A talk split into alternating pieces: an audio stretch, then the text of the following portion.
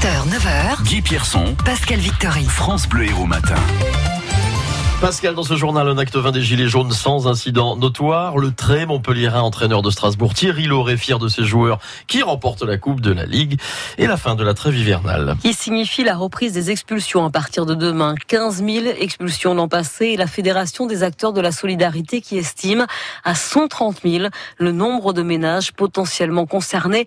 C'est le cas d'Aurélia qui s'attend à être mise dehors de son logement à Paris. Adrien Bossard. Dans l'appartement, les cartons s'entassent. Aurélia sait qu'elle va bientôt devoir partir. Il lui faut encore trouver la force de ranger les affaires de sa fille de 8 ans.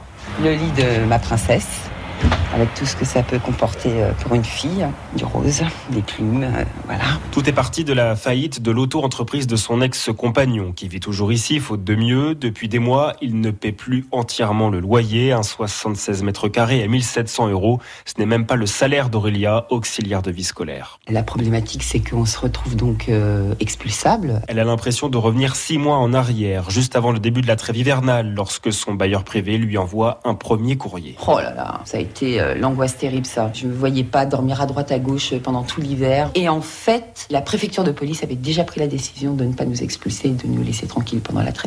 Maintenant, là, je suis plus préparée, vous voyez. Elle attend donc sereinement, dit-elle, la sentence, en essayant d'être la plus forte possible pour sa fille. Je m'interdis de rentrer en dépression, de pleurer, ça c'est hors de question. On trouvera. J'espère juste que je me retrouve pas dans une situation d'hébergement euh, provisoire dans un hôtel miteux chez des marchands de sommeil. Dans sa recherche de logement, Aurélia peut compter sur les services de la Fondation Abbé Pierre. Entre 1600 et 2500 Gilets jaunes à Montpellier hier. Moins que le samedi précédent, tendance à la mobilisation en baisse, plus généralement 33 000 personnes pour le ministère de l'Intérieur, 100 000 selon les Gilets jaunes.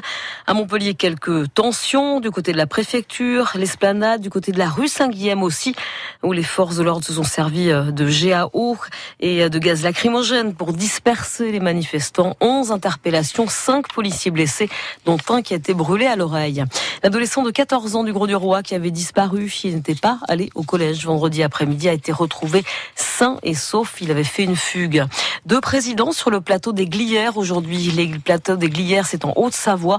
Emmanuel Macron et Nicolas Sarkozy vont commémorer les 75 ans du massacre des maquisards par les Allemands. Et c'est donc Strasbourg qui remporte la Coupe de la Ligue. Après un match bien triste, sans but face à Guingamp, une victoire au tir au but donc de Strasbourg, 4 à 1. Strasbourg entraîné par Thierry Lauré qui a quand même passé 18 ans dans l'Hérault comme joueur puis entraîneur au MHSC qui félicite ses joueurs, les supporters aussi. C'était un match qui n'était pas un grand match mais où il y avait beaucoup de respect, beaucoup de fair play. C'était difficile, c'était âpre comme une finale, mais quand c'est un peu compliqué, tu cherches un peu des forces ailleurs. J'avais dit aux joueurs, ne regardez pas vers le ciel, parce que si vous avez la tête dans les étoiles, les étoiles pourront rien faire pour vous. Par contre, nourrissez-vous des chants du public, parce que c'est eux peuvent vous aider. On s'est nourri de ça. On leur euh, devait bien ça, je pense aussi, parce que voilà, Strasbourg euh, revient sur le devant de la scène. Alors c'est un trophée qui va compter. On a fini avec quatre gamins qui ont 21 ans, voilà. Donc euh, c'est des gamins qui ont beaucoup de stress, qui ont donné le meilleur d'eux-mêmes, qui ont la tête plein des étoiles. Là. Des, des Snapchat, des selfies, je ne sais quoi. Enfin tous les termes de jeunes, quoi. Et ils ont rendu leur famille très fière. Voilà, c'est ça qui m'importe. C'est l'aventure qu'on vit, ce pourquoi on joue au football. Voilà, c'est uniquement ça. Troisième Coupe de la Ligue remportée par Strasbourg. À noter la défaite des volleyeuses bitaroises, 3-7 à 1 à Marc-en-Barreuil. Elles sont septièmes. Les basketteuses de Latte jouent à Tarbes cet après-midi. 8h35, ça sent l'été, c'est vrai, pas seulement parce qu'on est passé cette nuit à l'heure d'été. Sur les plages, c'est le retour des paillotes en cours de montage pour une ouverture prévue pour le week-end de Pâques. Du côté d'Agde, il y en a 16, 2 au Gros du Roi, 14 au Cap d'Agde. Heureuse olive car euh, il y a beaucoup de candidatures. Les concessions sont accordées pour 5 ans et l'installation est très réglementée, comme l'explique Eric Sidobre. C'est le président de l'association des plagistes du Cap d'Agde. On est autorisé à commencer nos travaux à partir du 1er mars. Donc, avant cela, c'est hors de question de mettre un pied sur la plage. Chacun va ouvrir en fonction de sa clientèle, de son projet commercial, de ce qu'il va élaborer dans sa concession. Des structures sont plus ou moins longues à monter. Certaines vont très vite, d'autres un peu moins. Mais à partir du week-end de Pâques, je pense qu'on va commencer à, à avoir déjà des établissements capables d'accueillir leur clientèle. Il faut combien de temps à peu près pour, pour monter une structure? Je pense que c'est inhérent à chaque établissement. Ce qui concerne le mien, c'est deux mois de montage Et, après, ça fait un mois de démontage. Donc, notre métier, c'est pas seulement deux mois de fête au soleil, mais c'est aussi euh, un gros travail de préparation.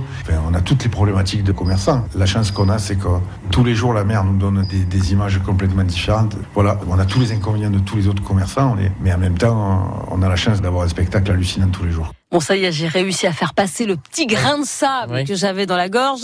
Les plages privées hein, qui doivent être démontées au 31 octobre. Je suis anéanti. Message de Mick Jagger à ses fans en réaction à l'annulation de la tournée aux États-Unis et au Canada, au Canada des Rolling Stones. Euh, Mick Jagger est malade et doit suivre un traitement médical. Il promet de tout faire pour revenir sur scène.